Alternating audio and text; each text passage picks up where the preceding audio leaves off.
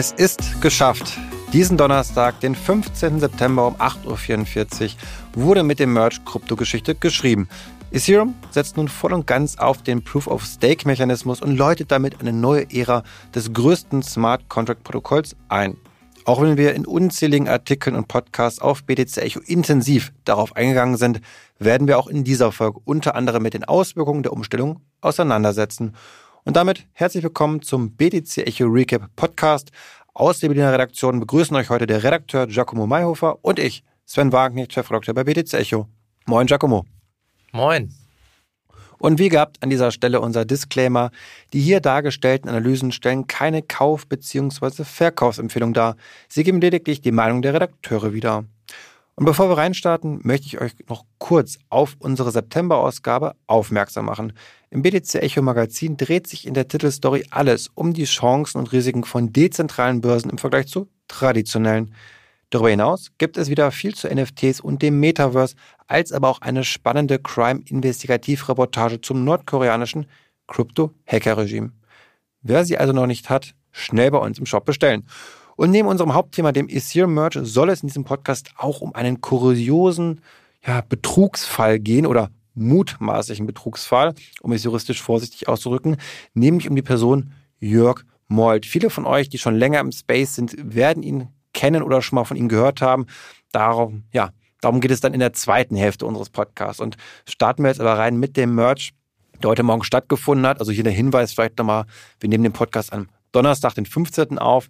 Und da würde ich dich fragen, Giacomo, ja, wie hast du ihn erlebt, den Merch? Wie war es für dich heute? Ja, ich habe hab den Merch heute in der Redaktion erlebt, mit euch natürlich. Wir haben uns das Ganze live zusammen angeguckt und ähm, es gab einen Livestream und ähm, ich fand es ganz süß. Einer der Entwickler, bevor der Merch ähm, vollendet war, hat so eine kleine Geschichte erzählt, dass er seinem Sohn gesagt hat, dass er heute sehr, sehr lange arbeiten muss und er weiß, er arbeitet schon sehr lange, aber wenn der Merch vorbei ist, dann wird er ganz viel mit ihm spielen. Und er hat wohl durch die Nacht hinweg von seinem Sohn die ganze Zeit äh, SMS bekommen. Haben wir schon gemerged? das ist eigentlich das, was die Krypto-Community über die letzten, weiß ich nicht, zwei Jahre gefragt hat und es standen auch echt immer viele Zweifel im Raum, passiert es jetzt, es wurde oft verschoben. Ähm, ich fand es wirklich irgendwie süß, wie die Ethereum Foundation das gemacht hat. Also es gab ja, die Merch-Party war eigentlich keine richtige Party. Es gab keinen Korkenknallen, es gab keinen Applaus, es gab keine große Bühne, sondern einfach nur ein Countdown, der runtergezählt wurde im Livestream und dann auf Null ging. Und dann plötzlich sah man einen Haufen von Screens über die Welt verteilt, Leute, Entwickler, Staker, alle, die daran gearbeitet haben. Und dann war erstmal Stille. Das hat mich ein bisschen irritiert. Ich dachte so, es ist einer der größten Momente der Kryptogeschichte und erstmal ist Stille. Man könnte vor allem nicht die Grillen zirpen hören. Und ähm, dann, ja, sehr down to earth haben einfach nur ein paar Entwickler erzählt, was der Merge jetzt bedeutet. Ähm, bei Vitalik Buterin, dem Erfinder von äh, Ethereum, ist erstmal das Mikro nicht angewiesen. Kennt jeder aus einer Konferenz, aber man denkt, bei so einem Moment sollte es eigentlich klappen. Ähm, ich fand es auch ganz witzig. Es sah ein bisschen so aus, als würde er aus seiner Küche sich dazuschalten oder vielleicht sogar aus seiner Toilette. Ich weiß es nicht. Aber es war auf jeden Fall kein. Ich weiß nicht, ob es ein angemessener Ort für, für, den, ähm, für dieses Event war.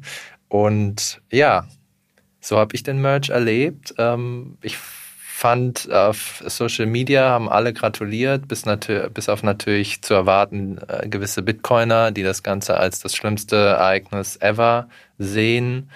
Ähm, ja, und jetzt müssen wir schauen, wie es weitergeht. Genau, schauen wir, wie es weitergeht. Und ich fand es auch irgendwie cool, so dieses Understatement sozusagen. Wir müssen ja keine große Marketingveranstaltung machen.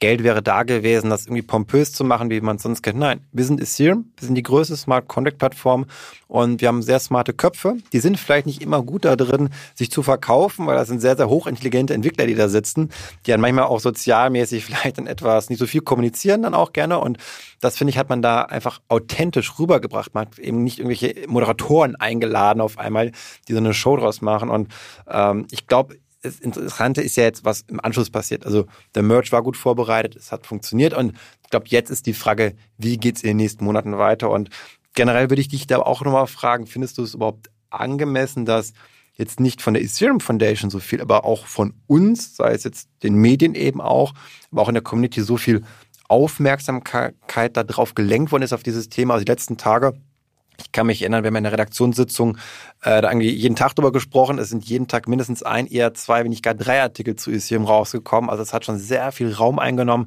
Findest du das gerechtfertigt?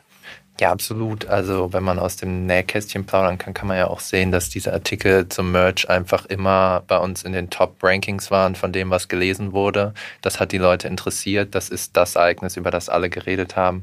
Und man muss sich auch einfach die äh, Größe vor Augen führen von Ethereum. Also es ist die zweitgrößte Blockchain nach Bitcoin, aber 90 Prozent der Top 100 Kryptowährungen laufen auf Ethereum. Das muss einem klar sein. Wenn man die alle zusammenzählt, kommt man auf eine Marktkapitalisierung von über 500 Milliarden. Das ist mehr als Bitcoin. Äh, wenn man in DeFi und in den Bereich NFTs schaut, da dominiert Ethereum. Die genauen Zahlen habe ich jetzt nicht parat, aber zwischen 50 und 80 Prozent des ganzen Markts. Also ja, Ethereum ist eigentlich der Number One Player im Kryptomarkt, auch wenn ich mir jetzt wahrscheinlich ein paar Feinde mit dieser Aussage mache, aber es ist einfach so. Und durch den Merge haben wir halt einen großen Streitpunkt, der gerade im Mainstream immer wieder aufgegriffen wird, äh, der fällt weg, nämlich das Image des Klimasünders. Ne? Also angeblich soll die, der Energieverbrauch um 99 Prozent gesenkt werden. Äh, Vitalik Buterin hat ausgerechnet, dass sogar 0,2 Prozent des gesamten Stromverbrauchs auf der ganzen Welt dadurch wegfallen. Und ähm, auf dem Weg zur Adoption ist es einfach immer wieder, egal ob es um NFTs geht oder generell um Kryptowährungen, die Aussage, das verbraucht zu viel Energie. Wir leben in einer Welt, die auf die Klimakatastrophe zugeht. Wir können uns das nicht leisten. Und dieses Argument fällt jetzt weg.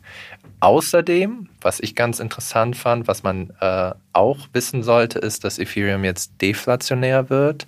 Also einfach die Rewards, die ausgeschüttet werden an die Staker, sind sehr viel geringer als an die Miner, äh, um 90 Prozent. Und gleichzeitig gibt es ein Upgrade, ähm, ich habe den genauen Namen vergessen, was dazu führt, dass ähm, Ethereum geburnt werden und die Deflationsrate beträgt jetzt, glaube ich, irgendwas zwischen 1 und 2 Prozent. Das heißt, der Supply von Ethereum wird jetzt immer weiter runtergehen.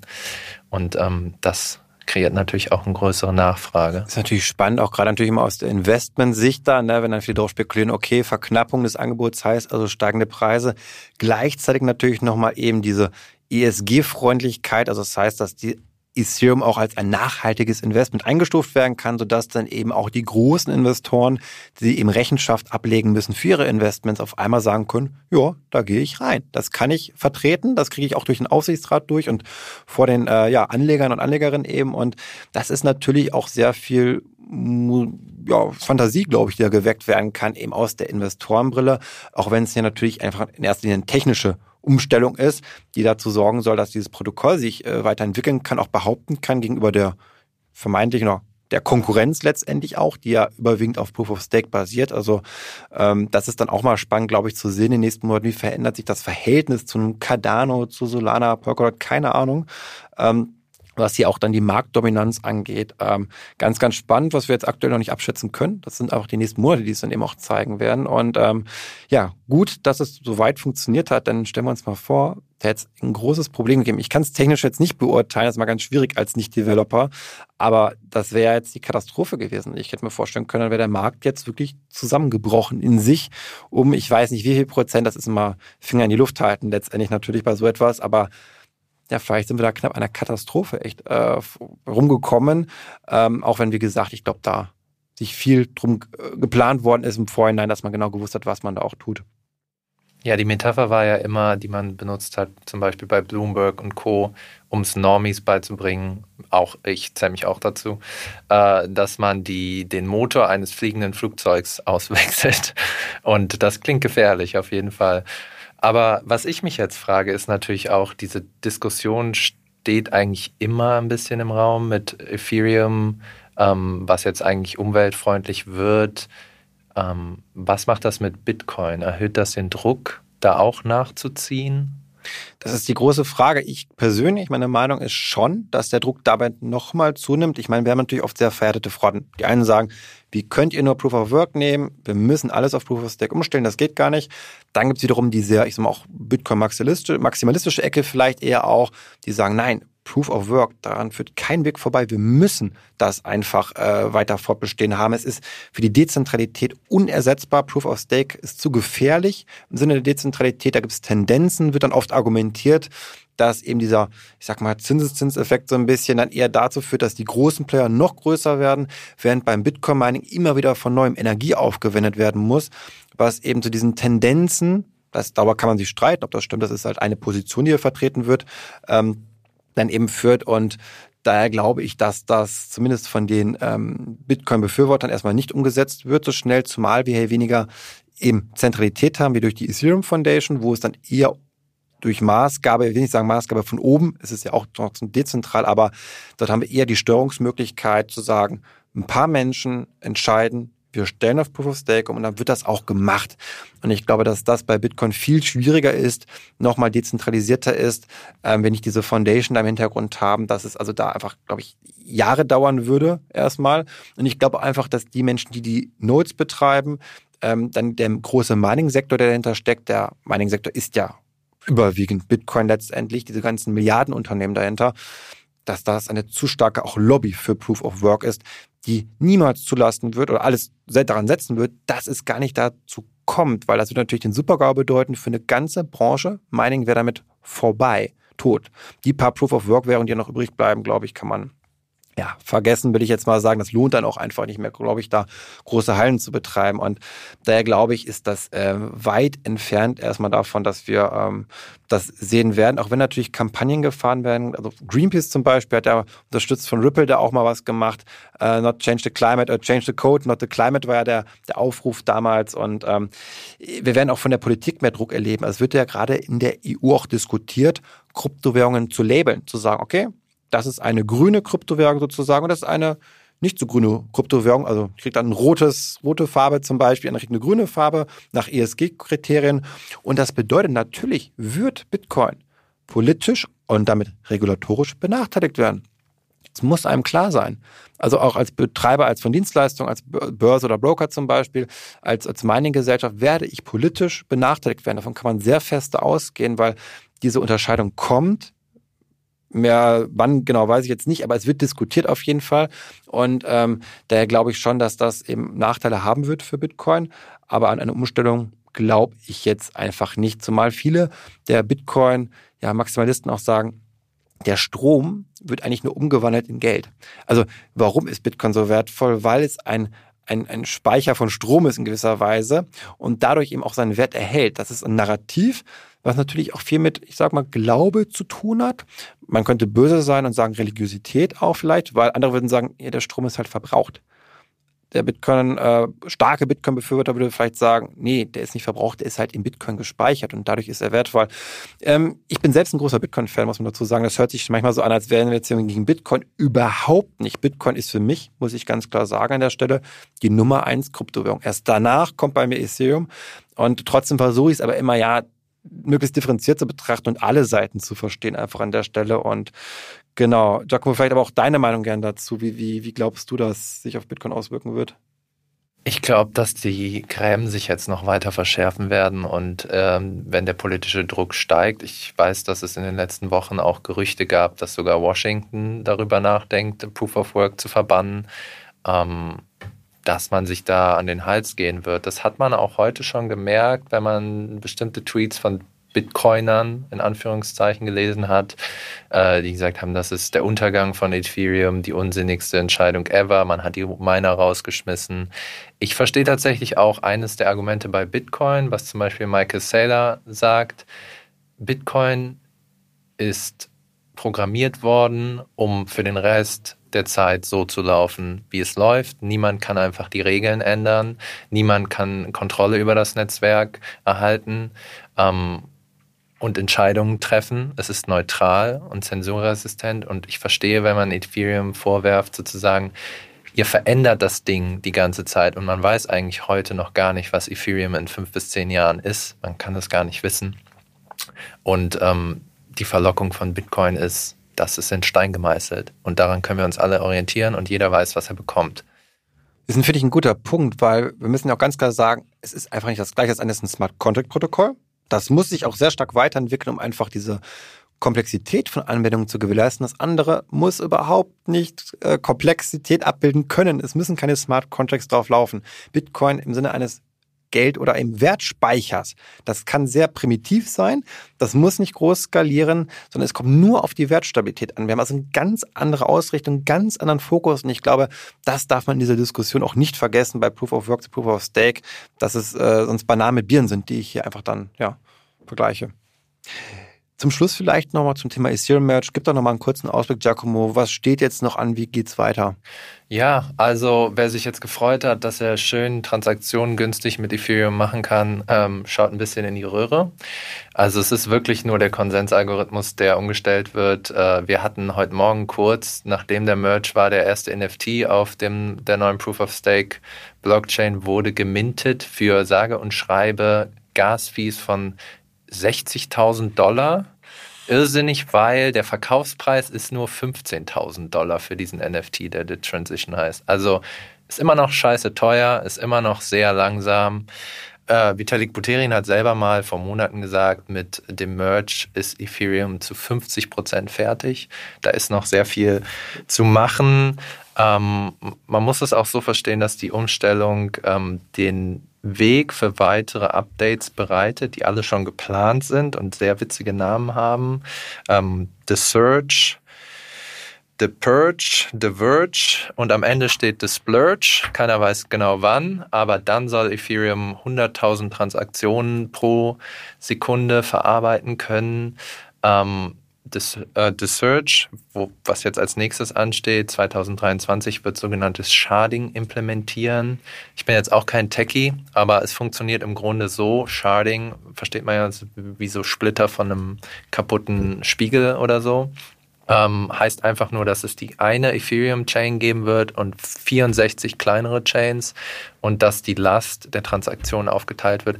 Die anderen Updates sind auch alle, da wird dann irgendwie die Datenbank optimiert, ähm, da werden Workel Trees eingeführt. Da musst du mich jetzt gar nicht fragen, was das ist, aber angeblich soll all das dazu führen, dass Ethereum dann irgendwann auch richtig, richtig schnell ist. Mit 100.000 äh, Transaktionen pro Sekunde wäre man, glaube ich, auch schneller als Visa. Und Buterin hat auch mal gesagt, erst wenn wir da sind, fängt der Spaß eigentlich an. Erst dann kann man wirklich mit Ethereum arbeiten und sehen, was das Potenzial dieser Smart Contracts ist. Ähm, aber das ist noch ein langer Weg. Ähm, mal gucken, ob wir über The Purge dann auch so berichten und wie alt wir sind, wenn The Splurge kommt. ähm, ja, aber das ähm, steht noch an und ich finde, man muss auch sich ein bisschen zügeln, was so die Euphorie angeht. Also es sind ja nicht nur Bitcoiner.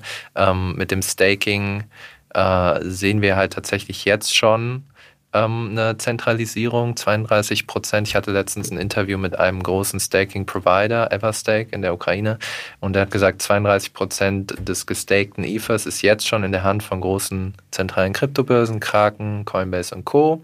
Und natürlich sind die Ethereum freundlich gesinnt momentan noch, aber das kann sich auch jederzeit ändern. Und ähm, das ist vielleicht was, was jeder von uns auch tun kann. Das haben auch Ethereum-Entwickler in Interviews gegenüber Decrypt zum Beispiel gesagt. Staked euer Ether nicht auf großen zentralisierten Börsen, weil umso mehr Stake die haben, umso mehr wächst deren Macht, umso mehr wächst deren Anteil auch an den Rewards. Und es kann dann irgendwann eine Situation kommen, wo sie halt über 50 Prozent haben oder sonst was. Also schaut, ob ihr einen anderen Staking-Provider findet oder ob ihr selber staken könnt. Es ist halt nicht alles nur schön. Man muss da jetzt auch genau darauf achten, was, wie sich das entwickelt. Ein anderer Punkt ist ähm, natürlich auch, das haben wir auch schon letztes Mal im Podcast angesprochen, dass ähm, über 50 Prozent der Knoten von Ethereum über Amazon Web Services laufen. Und ähm, ja, wenn Jeff Bezos mal sagen sollte, nee, gefällt mir nicht, ähm, kann er den Scheiß halt auch einfach äh, runterfahren. Also, dass das nicht nur eine Hypothese ist, haben wir auch schon gesehen, weil ein deutscher Service Provider, Hetzner, hat es schon gemacht. Da lief ungefähr so 10 Prozent drüber. Also, das sind so Sachen, die muss man jetzt in nächster Zeit mal im Auge behalten, wie sich das entwickelt. Aber genug vom Merch. Wir haben noch eine andere schöne Geschichte. Da geht es um Bitcoin, vielleicht nicht in seiner ähm, schönsten Form, und zwar um einen, ja, fast schon prominenten Betrüger aus Deutschland, den guten hier, Herr Jürgen Molt. Jörg Molt. Jörg Molt. Genau. Hast es hier falsch ich aufgeschrieben? Jörg, ich habe Jürgen gerade falsch aufgeschrieben gehabt. Da habe ich gedacht, nein, der heißt ja Jörg Molt. Ähm, das geht ja manchmal ganz schnell bei solchen Namen. Und ähm, genau, das ist ja gerade schon eingeleitet. Und ähm, das ist manchmal sehr unterhaltsam ja auch. Solche Crime-Geschichten, wenn es dann um Schneeballsysteme geht. Und wer schon länger im Crypto-Space unterwegs ist, der kennt sicherlich diese Person Jörg Molt, die so ja 2017 rum angefangen hat, eben mit seinem Schneeballsystem viel Geld zu machen, kann man sagen. Und gegen ihn hat jetzt der Prozessauftakt, also in dieser Woche hat gestartet in Landshut in der Nähe von München, wo es jetzt darum geht, ja, inwiefern er dann verurteilt wird. Deswegen sprechen wir auch oft immer nur von mutmaßlichen Bitcoin-Betrüger. Das habt ihr bestimmt schon bei uns auf der Seite auch öfter bei Artikeln gesehen. Das ist ein journalistischer ja, Exkurs vielleicht an der Stelle einmal hier, dass solange ein Mensch nicht verurteilt ist oder das Unternehmen, man dann oft mal von mutmaßlich spricht, denn erst nach der Verurteilung kann man dann auch wirklich sagen, es ist ein Betrüger, selbst wenn es sich um einen sehr offensichtlichen Fall handelt. Und das ist allermeistens der Fall, wenn das bei uns schon steht, dass es dann klaren Betrug ist. Nur wir schreiben dann trotzdem noch mutmaßlich dahinter, um dann einfach sicher zu gehen. Also das vielleicht für euch im Hinterkopf einfach mal behalten. Und genau, dem guten Herr Molt wird einiges vorgeworfen. Ähm, konkret gewerbsmäßiger Betrug in 92 Fällen, die zwischen 2017 und 2020 stattgefunden haben sollen. Und ich habe es gerade schon gesagt, es geht um ein Schneeballsystem, die Bitcoin-Pension. Und da hat er die Anleger um ihr Erspartes gebracht, indem er gesagt hat, okay, schickt mir eure Bitcoin, ich lege die in Mining an, ins Bitcoin-Mining. Einen gewissen Teil davon packe ich noch sicher zur Seite, falls das Mining jetzt nicht so erfolgreich ist und dann werdet ihr alle ja ganz schnell reich werden. Ähm, das hat er alles nicht gemacht, sondern wie es sich für ein anständiges Schneeballsystem gehört. Das Geld wird genutzt, um ein gutes Leben davon zu führen, aber natürlich nicht zu investieren. Also alles ein großer Schein natürlich auch. Und ähm, er hat sich teilweise auch natürlich, er hat mit einer Academy da rein verstrickt. Also er hat noch so eine Art Bildungsinstitut gegründet, um dem Ganzen noch so einen, ich sag mal, sauberen Anschein zu geben, wo er dann über Bitcoin aufgeklärt hat. Teilweise auch ganz, äh, ich sag jetzt mal, die Basics hat er wahrscheinlich rübergebracht, so halbwegs anständig, aber am Ende natürlich ging es dann darum, dass man auch in sein System dann investiert und er hat sich dann gerne auch mal als Professor bezeichnet. Niemand weiß, an welcher Hochschule er diesen erhalten haben soll, also auch ein Doktor-HC-Titel muss man dazu ergänzen. Also ähm, viel erfunden, also ein Hochstapler, wie er eigentlich im Buche steht, wie wir es aus dem Film und Fernsehen auch kennen. Und ja, es ist immer wieder lustig, solchen Leuten zu begegnen. Ich habe ihn schon zweimal getroffen, durch Zufall auf einer Konferenz. Das erste Mal war 2017, also schon echt lange her in München war das.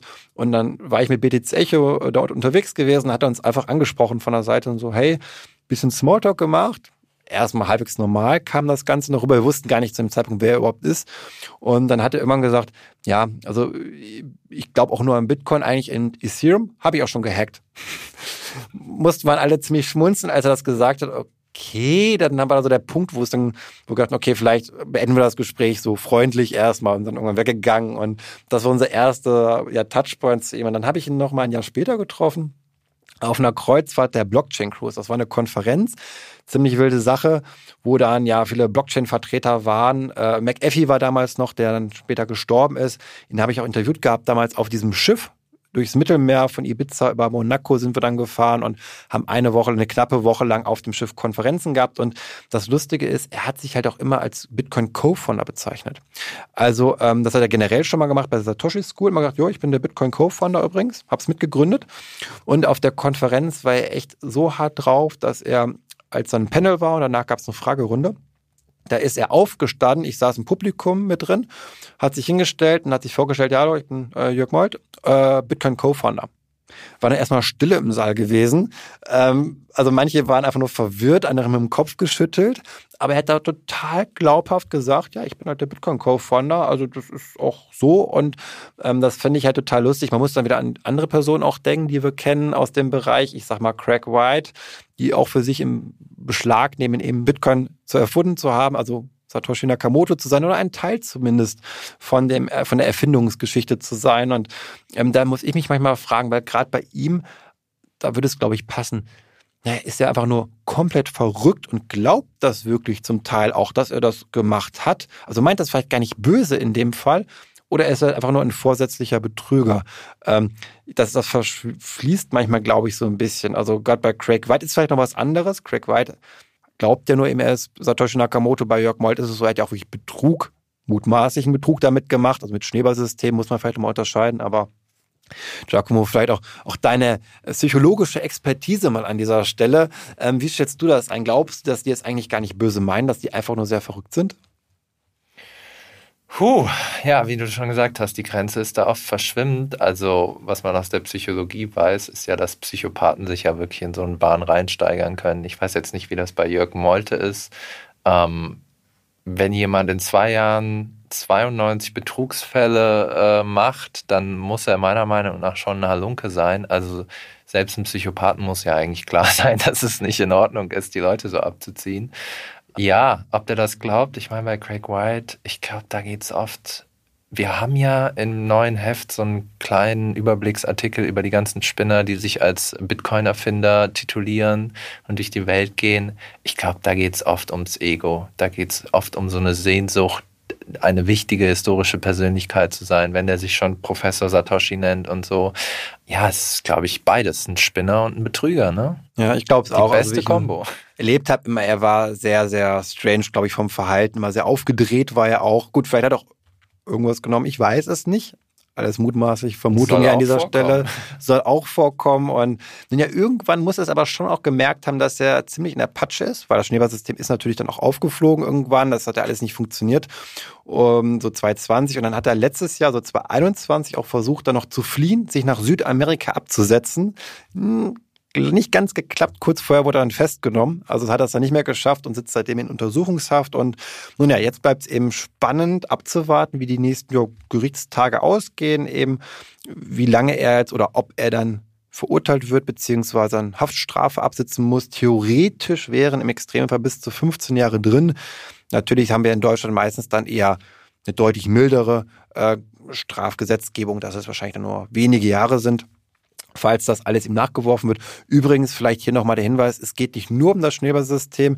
Er hat nebenbei übrigens auch zur Corona-Zeit Impfpässe angeblich gefälscht, um damit anscheinend dann auch nochmal eine, Erwerbsquelle zu erschließen, also als Nebentätigkeit, nachdem Bitcoin dann nicht mehr funktioniert hat. Also ähm, daran sieht man vielleicht schon auch ein kriminelles Potenzial eben und kein Ausrutscher vielleicht, ähm, obwohl das nicht kein Ausrutscher sein kann. Das ist eigentlich totaler Quatsch. Und ähm, ja, auf jeden Fall, ich finde es immer sehr spannend, solche Fälle zu haben. Das ist immer so ein bisschen, vielleicht auch schon Boulevard-desk, muss man vielleicht manchmal schon sagen. Dieses, es hat auch die Bild-Zeitung darüber berichtet, über diesen Fall. Also ähm, aber ja, ich glaube, wer schon lange im Space ist, der hat ihn einfach schon mal öfter gehört von ihm, der kennt das und da finde ich es irgendwie auch berichtenswert, über solche Personen dann mal zu sprechen. Wer sind die, was machen die eigentlich, wer sind die, wo kommen die her und ähm, wir bleiben auf jeden Fall dran und werden mal berichten, wie es dann ausgeht aus dem Gerichtssaal. Und dann würde ich sagen, sind wir für diese Woche durch soweit und dann hören wir uns wieder in sieben Tagen. Macht es gut. Bis dahin.